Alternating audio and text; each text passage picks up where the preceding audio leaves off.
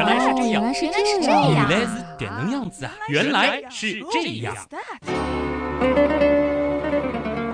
欢迎来到原来是这样。大家好，我是旭东。我是姜文。上期节目呢是和大家初步的了解了一下火到底是什么东西。那估计呢有不少擅长文科的朋友应该已经被里面的各种理化知识给晕倒了啊。那么本期呢我们依然要和大家来说火，但绝对不会有上期那种超纲严重的高冷内容了。嘿嘿嘿嘿，其实我加入原样之后，一直特别期待，什么时候我也能穿越一把呢？嗯今天这个题目终于让我圆梦啦！啊，你别说，还真挺适合你的，而且悄悄透露一下，嗯姜文是挺会烧菜的一个那。必须的，姜大厨。那么穿越回古代呢，有一个技能对于姜大厨来说可以说是必不可少的。什么呀？穿越回古代该如何生火？哦，是哦，没有煤气了。对，那到底怎么生火呢？今天就带大家穿越一把。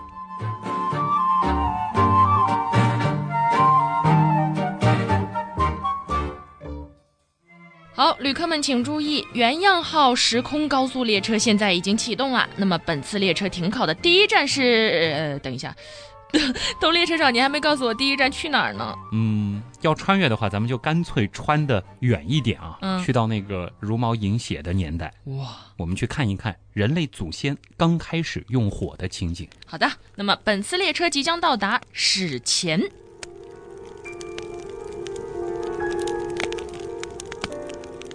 董车长，这个史前具体的时间点是哪儿啊？或者说，呃，人们是从什么时候开始用火的呢？嗯，如果你说的这个人们包括猿人的话，那么这个历史啊，可就真的很久远了。毋庸置疑的是，猿人在技术上取得的一项决定性的进步，那就是学会了用火嘛。嗯，这是人类进化过程当中的一个重要的转折点。不过很可惜啊，现有的材料呢还无法完全确凿地确定人类用火的确切时期，所以呢，这个史前站的站台长度可能要跨越两百多万年。哇，太不科学了吧？那这个站台得比列车长多少倍啊？都穿越了嘛，相对论什么的根本都不是什么事儿嘛。好吧，那么在几年之前呢，一个国际考古队是在南非的北开普省库鲁曼山的温德沃克石洞，在它的沉积层当中呢，是发现了一百万年前人类祖先使用火的痕迹。他们呢是发现了植物的灰烬和烧焦的动物骨头碎片，旁边呢还有一些石器。那么这项发现就表明了，在直立人，也就是距今一百八十万至二十万年的较早时期，人类祖先就已经会使用火了。旭东，你有没有发现这个又是蔬菜，然后又烤肉，他们还挺会吃的？你有没有闻到？嗯，好很香啊对 不过这个发现才一百万年，那你为什么要说它跨越了两百多万年？嗯，那么另一项研究呢，啊、是和我国有点关系啊。嗯，在一九七二年到一九七四年间，有关方面呢是在元谋人的产地开展了大规模的发掘和多学科的综合研究。结果呢，在元谋人的化石层中是发现了一些很有意思的东西，在一个。三乘四平方厘米的粘土平面上啊，竟然发现了十六粒之多的一毫米以上的碳粒、碳颗粒。嗯啊，这个碳屑的平面啊，多呈方形、斜方形和三角形，而且在发掘的这个深沟沟底啊，还找到了两件烧骨，就是类似于烧过的骨头啊。那么当时呢，啊，科学家就认为元谋碳屑是人类用火的最早证据，以此呢是把人类最早用火的时间定到了一百七十万年前。哇，还是我们中国的猿人给力啊！一百七十万年前就会用火了。你说他们那两件烧骨烧的是猪吗？我们先别讨论吃的话题啊，我们要来关注的呢是，其实这个证据它还是有一些瑕疵的啊。嗯因为也有人发现啊，就是把这个元谋碳屑看成人类用火的证据，其实是有懈可击的。哦，啊，理由是这样的，因为在地层当中发现的这个碳屑啊，它既有可能是植物自然碳化的结果，也有可能是燃烧后的余烬。而这个燃烧后的余烬呢，其实也有可能是自然火氧化不完全的产物。此外呢，人类控制火有关的一个很重要的证据叫灰堆。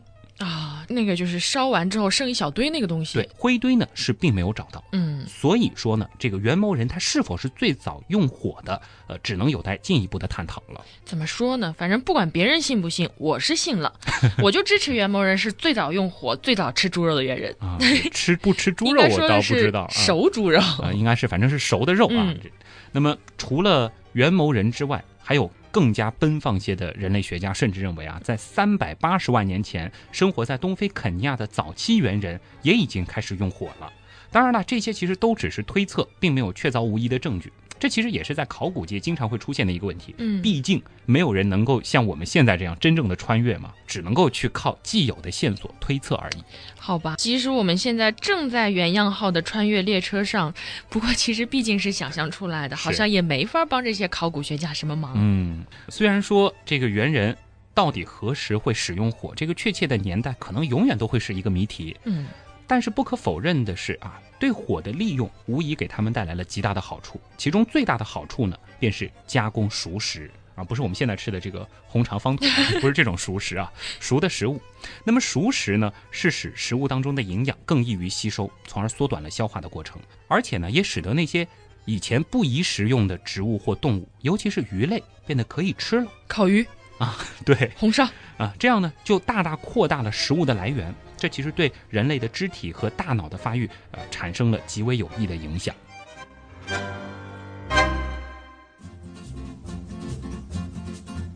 流口水了。这一点我太同意了，真的，火是人类无数发明当中最伟大、最伟大、最伟大的发现。嗯，毕竟让东西变得那么好吃，太好吃了而且能让我们吃很多其他的，嗯毕竟它有这个杀菌的这个功能嘛。有些东西本来吃了有问题，现在吃了就没事儿了。最重要的还是好吃了。啊。那么除了吃之外啊，我们说，从某种意义上来说，人发现了火的好处，而火最终是彻底改变了人类，使我们最终和动物分开。嗯，可是我觉得用火和生火好像还是两回事儿吧。嗯，在我们没学会生火之前，火是哪来的？火呢是一种自然现象嘛，那么其实自然起火的历史要比人类的历史长得多得多得多得多，而且其实有各种各样的原因可以在自然界产生一把火或者是一场火比如，比如说一次闪电，哦比如说一次火山爆发，比如说某种化合物在一些条件下自己起火了，其实都有可能造成一场火。那么一个比较令人能够接受的想象是这样的：最早的人类和绝大多数动物一样是怕火的，嗯，或许就是因为某次闪电或者是其他的原因自然起火了，于是呢，这个火就烧熟了一些在林子里或草丛里的动物或者果实，结果呢又碰巧被经过的一个猿人给吃了，他觉得味道不错嘛，嗯于是好吃。就发现了这个火的好处。那么从怕火到设法利用火，这其实是猿人走出自然界的重要一步。那么这个呢，其实算是偶然的利用天然火的时期，这算是人类与火的第一个阶段。哎呀，我要是那个猿人，我跟你讲，我吃了那种捡来的烧烤，肯定以后天天我就去那个林子里转悠，盼着哪天再吃一顿。守株待兔的这个猿人版本啊，对的，啊，守林子等烧烤。当时呢，一定有和你一样想法的猿人，而且呢，可以想象这个秘密它会很快的在猿人群体当中传播，大家就会觉得，哎，这种东西特别好吃。嗯啊，久而久之，大家就会发现它的一些优点。当这个秘密不再是秘密的时候，猿人们呢就会开始试图用各种方法去保存火种，供族群来使用，让大家都能吃上烧烤嘛。这是一件很享受的事情、啊。吃的本能啊。嗯这个呢，就到了第二阶段了，有意识的人工保存天然火种的时期。在那个还不会生火的年代，其实如何去保存火种，猿人们呢可能是费了一番脑筋和周折的。开始呢，估计是捡来野外的那些着火的树枝放在山洞，然后呢，很容易我们就会发现，不断的添柴就可以让这个火种保持不灭。那么在很多流传至今的原始民族里啊，火熄灭了依然是被认为一种不祥的预兆，他们也会有专门的人负责保存这个火种。而且保存火种算是整个群体的一个神圣的使命。哇，这种就是一直要让那个火不停的烧，不停的烧，这种保存火种的方式，我觉得想想就够焦虑的了对，，而且也特别的消耗木材。嗯，哎，现在算是明白什么叫薪火相传了。对。那无论如何呢，人工保存火种的意义就在于，它使得火这种盲目的自然力变成了可以驯服的力量，成为了人类生活当中不可缺少的伴侣和手段。从此之后，我们想要吃烧烤就方便多了。不过我觉得这也太累了，为了吃个烧烤你就一直在火旁边守着，你说光保存也不是个事儿，是不是？嗯那咱们为了能够随时随地的吃上烧烤，我猜这第三个阶段应该是能人工取火的时期了吧？没错，最后呢，就到了这个能动的人工取火的时期了。由于天然火它的这个非经常性，保存火种呢又会由于很多因素而熄灭，猿人呢一定是会产生人工取火的迫切愿望。生活在旧石器时代中期的古人，也就是早期的智人呢，他们是终于发明了人工取火的方法。人工取火方法的发明，也使人类对于火的控制和使用获得了完全的自由。这是人类征服和能动的使用火这种自然力的最终标志。耶、鼓掌鼓掌，掌声鼓励。嗯那现在我们的列车是不是又可以启动了？没错，那我们的原样号时光高速列车呢，接下来就可以往后行驶一段距离了。下一站神话时代。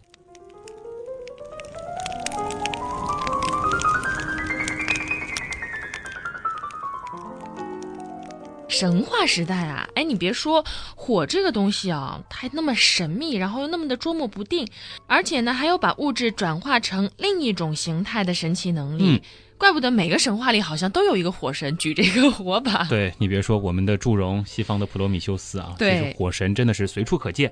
那么对于火的崇拜，的确也是绝大多数古代民族的一个共同特点。对于火，如果不能够认识、控制和掌握它，便是一种极大的威胁。神话传说里呢，其实也有大火毁灭人类的追忆。人类对火的了解和利用，曾经是经过了很长的过程，这个我们前面也提到了。而火的使用对人类的发展也是有着划时代的意义。这一伟大的发现凝结在各民族火神的形象当中，也通过各种各样流传至今的神话，让我们能够一窥当时人们的生活方式，这个很重要。我知道，我估计旭东肯定要说钻木取火了，对不对？对因为其实古人究竟是什么时候开始确切的会生火，这个呢也是很难考证的。嗯但是因为有这些神话，我们就可以去猜当时他们是基于一种什么样的逻辑、什么样的方法来取的火。相传呢，在我们上古时期，有一个人，他的名字呢叫燧人氏。嗯，他呢是因为啄木鸟的启发而得到火的。据说啊，在这个遂民国呢，有棵大树，名字呢就叫遂，可以说是盘根错节，占地万顷。这当然是这个传说当中的啊。嗯，有一个圣人漫游到日月光照以外的地方去，就来到了这个国家，在这棵树下休息。那么看到了有一只鸟在这个树上一顿猛啄，在啄这个树。嗯那么基本上就是啄木鸟啊，哆哆哆哆哆哆在敲，啄着啄着呢，就发出了火光，还冒烟了。觉得嘴好疼啊。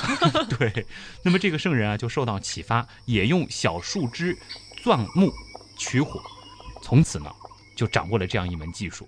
那么以后呢，这个人就叫做燧人氏了。我觉得你这么一说，好有动画片的即视感啊，感觉可以做一个科普动画片。小鸟啄树啄到冒烟发光，然后燧人氏新技能 get。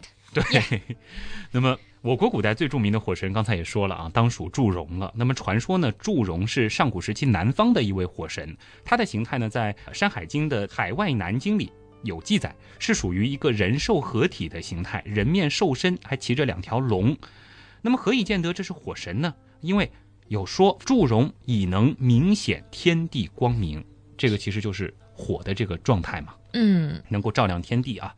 又有古书上说啊，祝融呢是灶神，灶台的灶，这个姜文应该 做饭的。关系比较大啊。而灶呢就是做饭的嘛，那么灶神自然也是火神嘛，嗯做饭有道理，除了现代啊，之前是离不开火的，现在也离不开火呀。呃，电磁炉嘛。哦，当然，这个我们以后展开说，就是在中国的哲学里面，把电也算是火的一个分支啊。嗯那么上古时期，其实灶神还不少，除了祝融之外啊，地位呢要比这个封建社会晚期的灶神的地位要尊贵的多。越早，这个灶神他的地位越高。传说当中的像我们的这个祖先黄帝、炎帝啊，都被当做过是灶神。哇，我想在原始社会啊，那些能生火的人，一定就像现在的科学家或者旭东一样，粉丝一大把一大把的。这个呃，应该是更像科学家吧？啊，在这个时期呢，那些最聪明的人是发明了钻木取火，还有积石取火等等的方式，才使得原始人远离了山洞山区，向平原河泽发展，从狩猎文明向渔业文明和农业文明演变。嗯，你刚刚说的那个积石取火，就是传说中的打火石吗？嗯，好像是不是古人主要都是用这种方式生火的？两块石头啪。哎，没错啊，我们的这个列车呢会继续开动，因为前面其实也提到了这个钻木取火，但钻木取火，呃，现在其实也有一些朋友会这个技能，它总体来说和基石取火相比稍微要麻烦一些。很难生，并没有想象中这么好生。现在也有人会啊，有有有，大家有兴趣可以找一些视频，能学，但是真的很难啊。哇，我更期待你学会啊，手会很疼，曾经试过啊。我们这个时光穿越列车继续开动啊，接着呢就要去到有文字记载的古代了。嗯。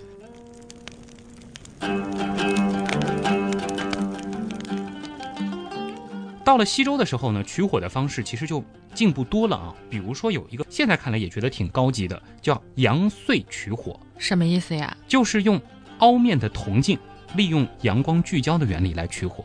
虽然说这个方法非常的有技术含量，是不是？哦，是的，我知道这个，就是小的时候会玩用那个放大镜烧蚂蚁，也是这个道理。类似的道理，对。但是这个。技术毕竟有一个硬伤嘛，这个我也知道，就跟现在太阳能一样，没太阳就不行，是不是？对，你说这晚上玩电脑、上网，饿了煮个方便面也不行。嗯，古人在这个时候晚上想看个星星什么的，要吃个宵夜也是有困难的。对呀，所以说呢，在我国古代很长很长的一段时间里，取火的最重要的方式呢，就是碎石取火的一种改进方式，叫做石连打火。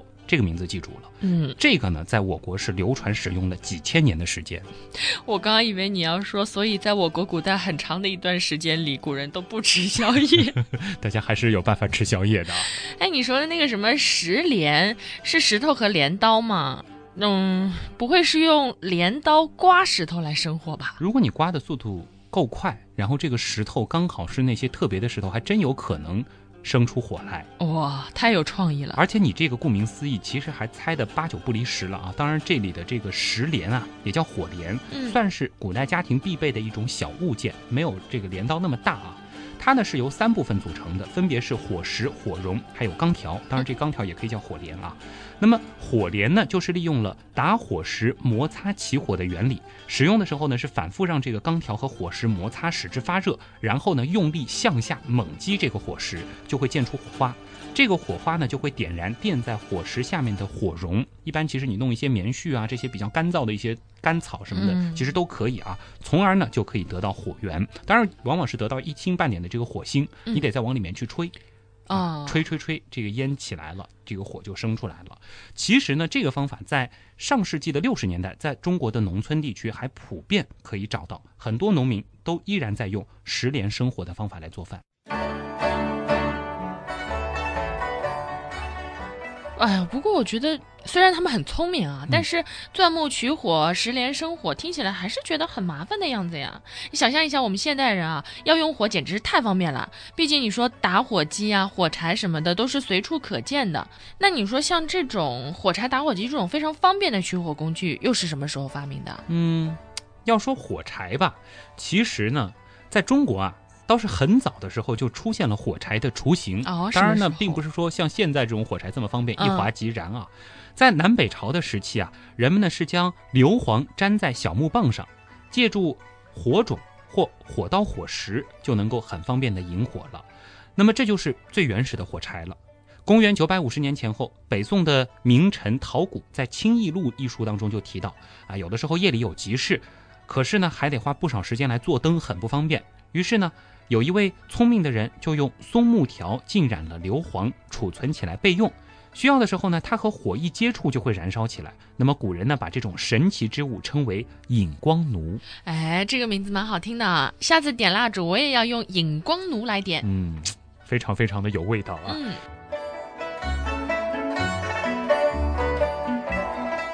那么至于后来呢，这种引火的东西就进了店铺，成了商品，大批量的生产和供应，换了个名字叫做火寸条 火寸条，啊。元朝的史学家、文学家陶宗仪在《辍耕录》当中也说啊，行人削松木为小片，其薄如纸，容黄涂木片顶分许，名曰发竹，又曰穗儿，盖以发火及带竹也。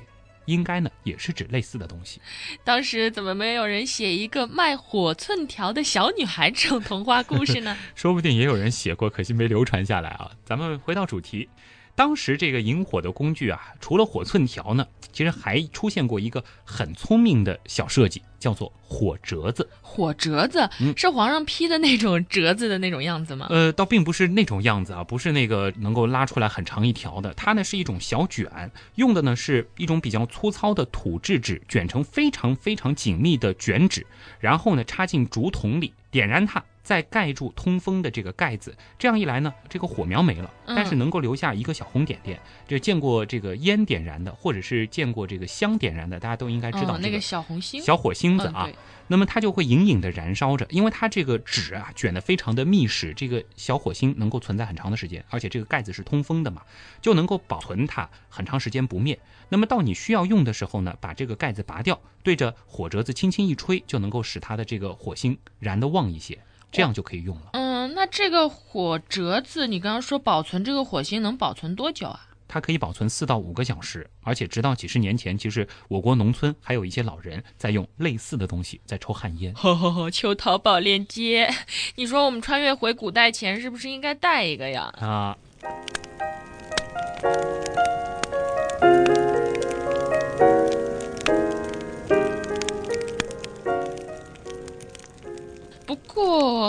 这些个依然是引火的工具吧？感觉火柴之所以是火柴，是因为它能够很方便的生火呀。嗯，其实生火这个点的确是西方人发明的哦。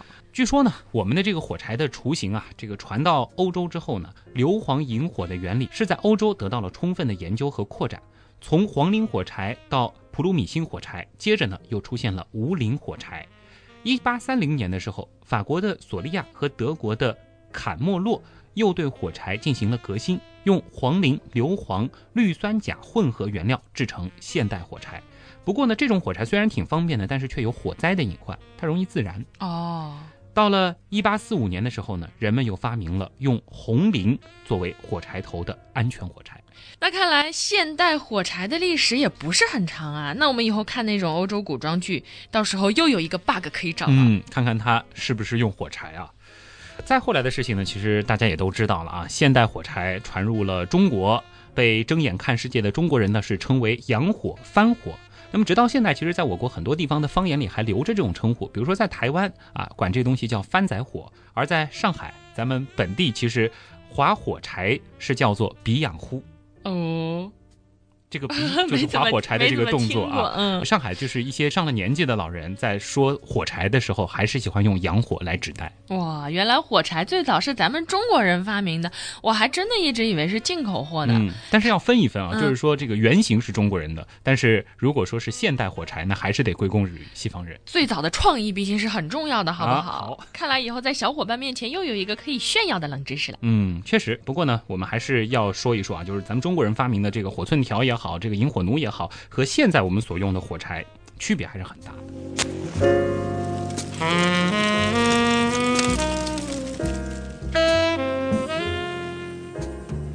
那打火机又是什么时候发明的？哎，其实，在一般人眼中啊，感觉这个打火机要比火柴高级，所以感觉这个打火机发明的时间应该是晚于现代火柴的。对，但事实呢，其实并非如此。资料显示啊。有关打火机的绘图最早是出现于公元一五零五年，在德国纽伦堡地区的一个贵族的手卷当中。也有人认为呢，打火机装置可能是出自达芬奇之手，在他的这个手稿当中啊，也有类似的机械绘图，其绘成的时间呢，可能是在一五零零年到一五一九年之间。切，达芬奇还画过飞机呢，草图不算数的啊。那么真正意义上的打火机呢，的确是要晚很多时候才出现了啊。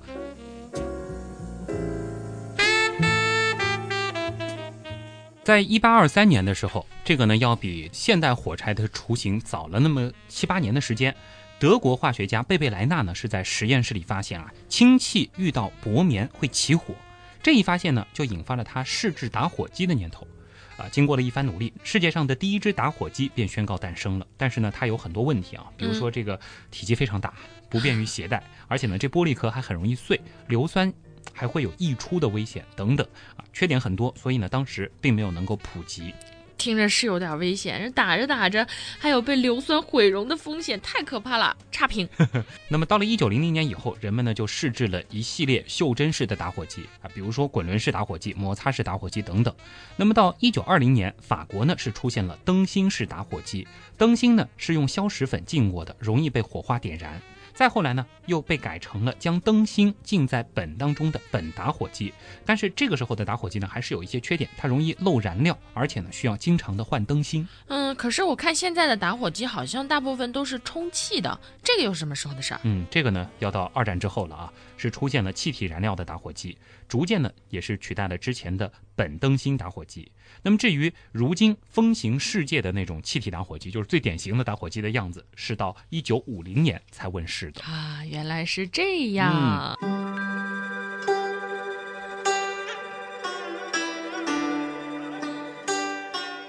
你们以为结束了吗？还没有。说回到我们中国的事情吧，比起火柴，中国还有另外一项跟火有关的发明，相信大家是更熟悉的，嗯，就是我们中国的四大发明之一——火药。对，呃，不过要问它的来历，我就说不上来了。旭东老师给我们补补课吧。火药呢，可以说是中国乃至世界历史上的一个非常重要的发明啊，但它并不是由于个别天才人物灵机一动所产生的，而是经过了许多代人、上千年的努力，最终得到的一个结果。那么，在我国古代文献与民间传说当中，火药的发明者呢，其实可以说出一大堆的人名来。比如说，又一次提到了传说时代的祝融，因为他被奉为火神，而火药古人也认为是归他管的，因此呢，有人认为他是第一位火药祖师。还有一位叫九天玄女娘娘，据说呢，她和女娲是同一个人，因为女娲炼五彩石而补天，以及天女散花等等，所以呢，也被民间制造火药与鞭炮的人奉为保护神。哇，这个祝融和女娲娘娘管的东西还挺多的嘛。不过这毕竟是传说，不是历史嘛。嗯，是。那么三国时期的马钧，因为传说他发明制造了鞭炮；晋代的葛洪与唐代的孙思邈。他们呢是精通炼丹术，因此呢也是被置身于火药发明者的行列中来。比较笼统的说法，火药是由古代炼丹家发明的。从战国至汉初，帝王贵族们沉醉于神仙长生不老的幻想，驱使着一些方士道士来炼丹。那么在炼制的过程当中呢，就逐渐发明了火药的配方。这个其实有点像西方从炼金术到化学这样一个过程。嗯，虽然说这个具体是谁发明的，估计和纸一样没法考证了。但是，就像你刚刚说的啊，这也是一个不断改良的过程。不管怎么说，冲着火药的发明，还是给咱们的祖先先点一个穿越千年的赞。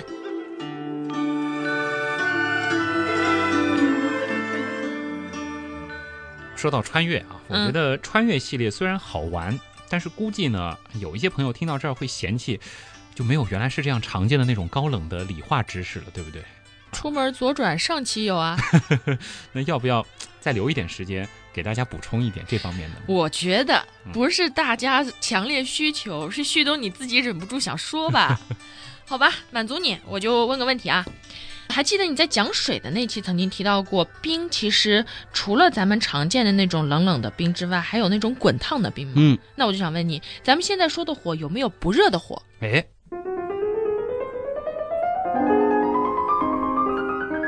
热的冰对的冷的火，嗯，你别说，其实还真有啊。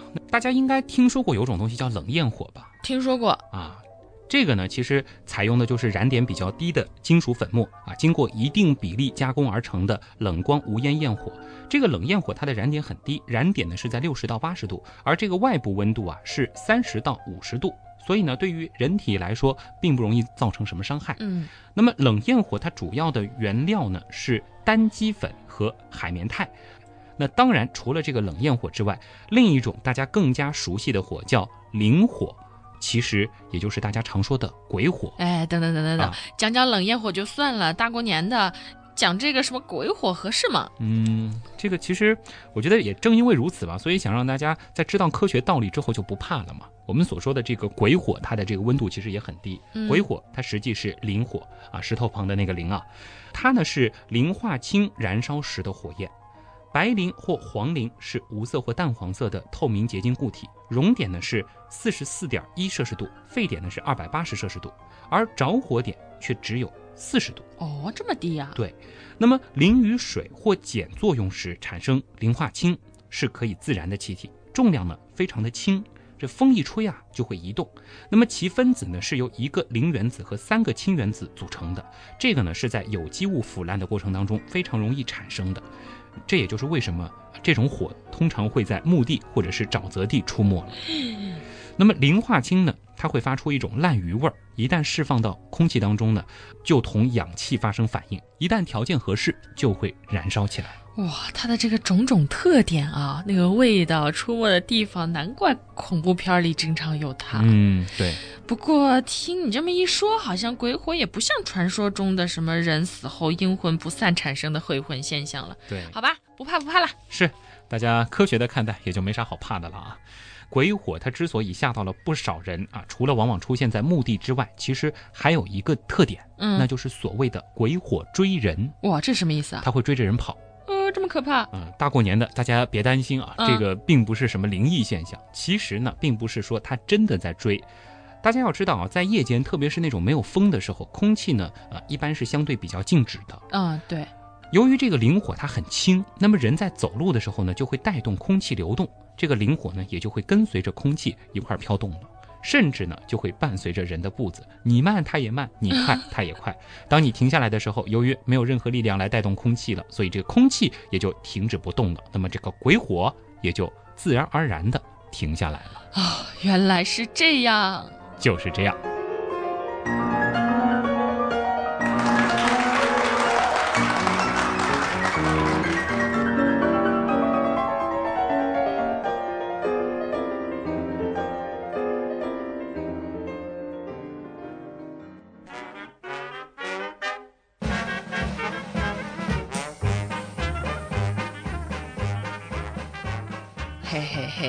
越回来啦。嗯，感觉如何？好累啊，不过好好玩啊！看到了古代烧烤，就古代的吃货们是怎么样让烧烤这件事儿变得更容易？嗯，我觉得其实相比上一期啊，我 我还是觉得录这样的原样比较好玩，虽然不是那么的高冷，但是很有意思，然后嗯跟我们生活又比较贴近，哎但是又有点高于生活。对，那么其实这一期主要的一个线索还是在探讨人类跟火的一种关系，嗯从最早的怕火到我们会用火，再到我们能够掌控火。但是还是要说，即使到现在，火柴、打火机等等，我们取火的方式变得非常非常便捷了，但是我们对火依然是要有敬畏之心的。嗯，仍然要注意安全。对，其实因为火它不像其他的东西，它有很多特殊的性质，嗯，稍不小心就可能酿成大火。对，不过话虽这么说啊，说回来呢，我觉得这一期做火其实还是非常不错的一个选题。嗯，还是比较应景的啊。嗯几天之后，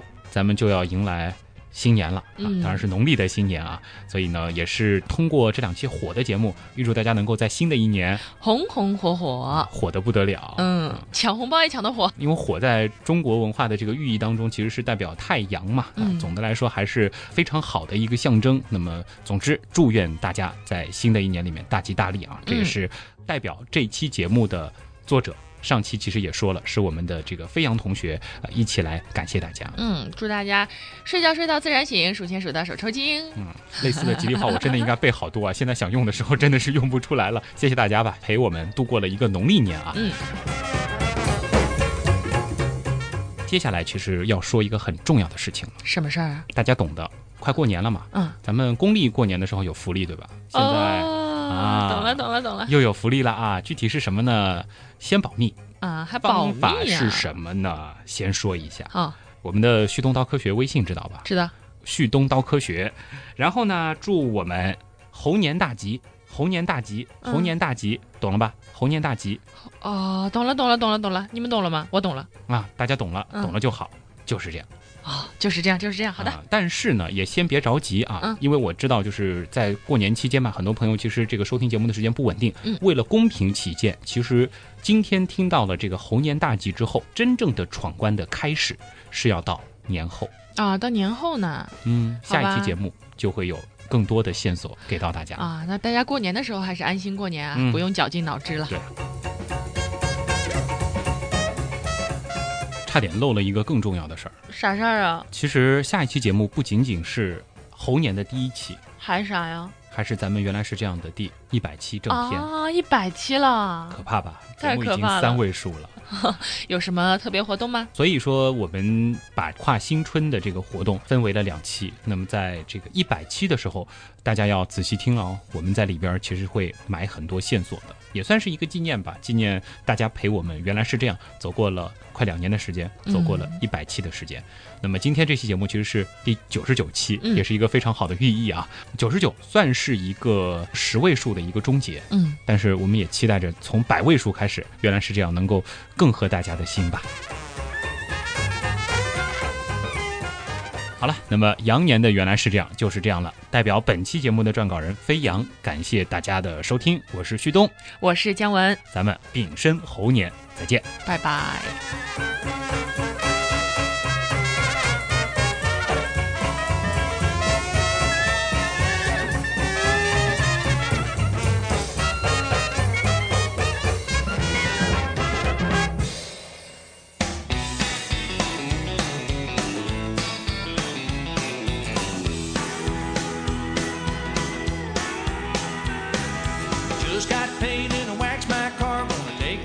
My see your favorite country star.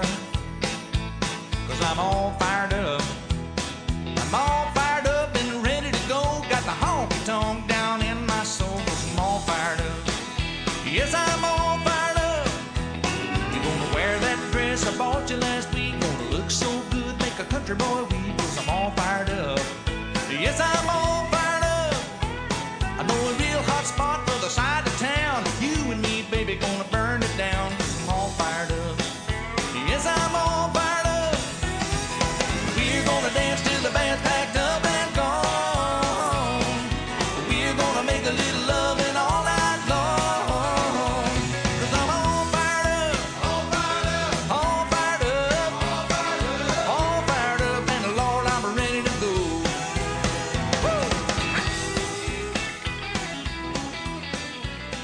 到了这个将近八十年后，一九零零年的时候，呃，人们呢是试制了 D 啊。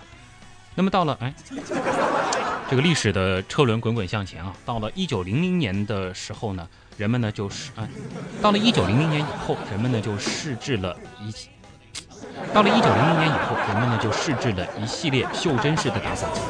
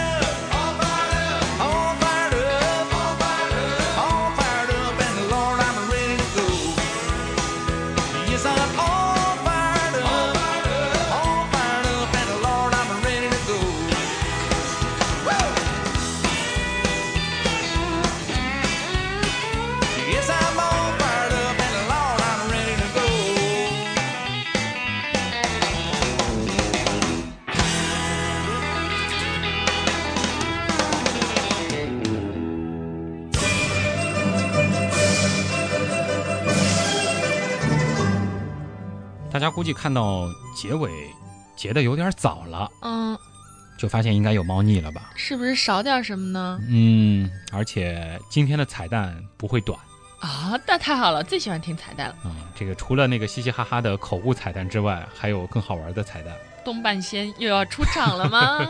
因为上次讲水，包括讲金的时候，好像这个东半仙都曾经出场过啊。嗯，作为隐藏在旭东身体里的一个有点奇葩的人格，那还是得和大家来说一说跟这个火有关的。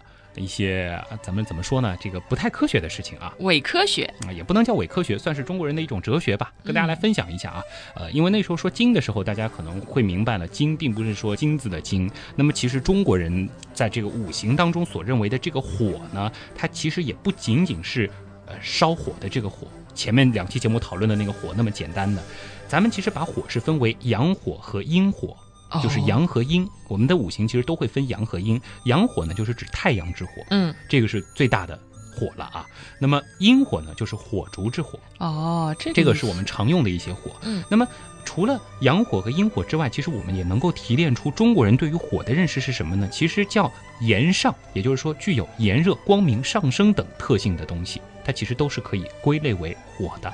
嗯，引申出来就是温热的、光明的这些东西、事物或现象都归属于火。觉得是一个比较好的词。嗯，是一个比较抽象的，但是也是一个比较积极向上的。毕竟火是代表太阳，并不是亲生的太阳啊，既代表太阳，也代表太太阳。阳对，太阴和太阳。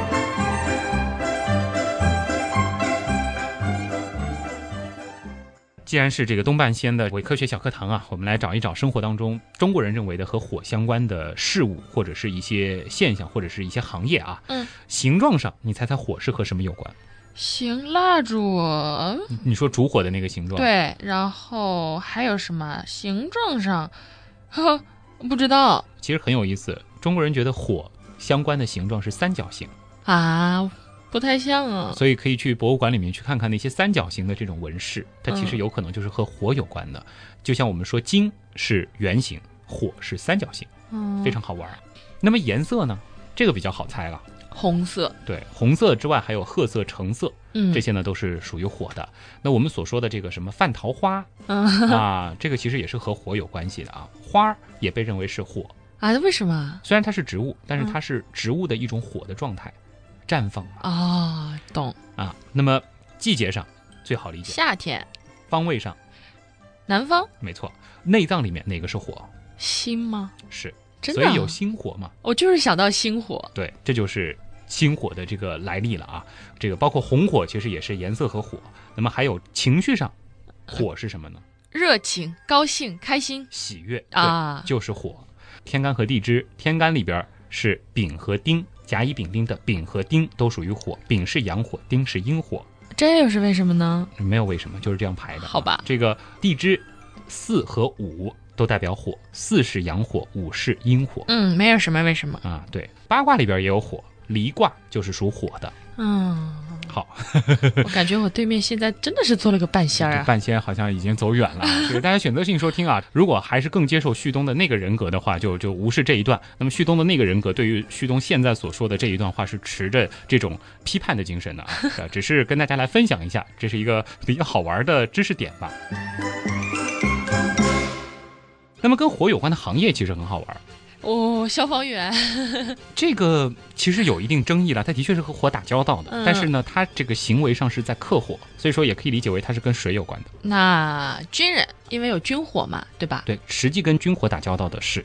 嗯，然后还有呢，就是现代社会当中和电器打交道的，和电子产品打交道的一切行业，和易燃易爆品打交道的一切行业，以及和照明啊、跟光啊、热啊、燃烧啊这些性质相关的，其实都是和火有关的行业嗯，卖烟花的 啊，这个绝对是啊。还有一些其实就不太容易想到，什么呀？咱们干的就是火咱们跟火有什么关系啊？传媒。你仔细想一想，传媒业和火像在哪儿？薪火相传。类似吧？你看看星星之火可以燎原，对不对？嗯，传媒业就是这样，可能我们点燃了一个很小的话题，它就会在社会上形成一次非常剧烈的讨论。啊，这个倒是可以理解。传媒的这种传播方式和火的这种传播方式，中国人觉得很像，所以传媒是属火的。啊，还有吗？一般来说，人对人的这种事业，包括这个歌舞啊，这些这个表演的这种行业，其实都是和火相关的。那你意思是那种有传播性质的，嗯，都是差不多这样的？，对，就是这个人对人的这样的事业，其实嗯都是和火相关的行业啊。好了，这个东半仙也就说到这儿了。大家具体要问什么啊？我命里缺火，到底该怎么办？找真半仙去吧。东半仙帮不了你们了。东半仙只能告诉大家它所代表的意思到底是什么。哎，你的名字跟火有关吗？旭，我一直在想，你为什么叫旭东呢？是为了想要旭日东升吗？这这这跟我没什么大关系，当时只是随便想了一个。好至于吧 这个问题，在近期的一个特别版的节目当中会给大家回答的。好的，先挖坑啊！嗯，好又，一个坑。再次祝大家在即将到来的丙申猴年红红火火，别忘了猴年大吉嗯，猴年大吉。啊！刚才好像忘说了我们的这个微博了，对吧？对，啊，旭东，乖乖猫仔君，耶，山东和细菌的菌，嗯还有百度贴吧旭东到科学，嗯，QQ 群元阳导友会。还有元阳文案组。嗯总之大家应该已经很熟悉了，对，就这对。样吧。好咱就到这儿了，拜拜好。拜拜。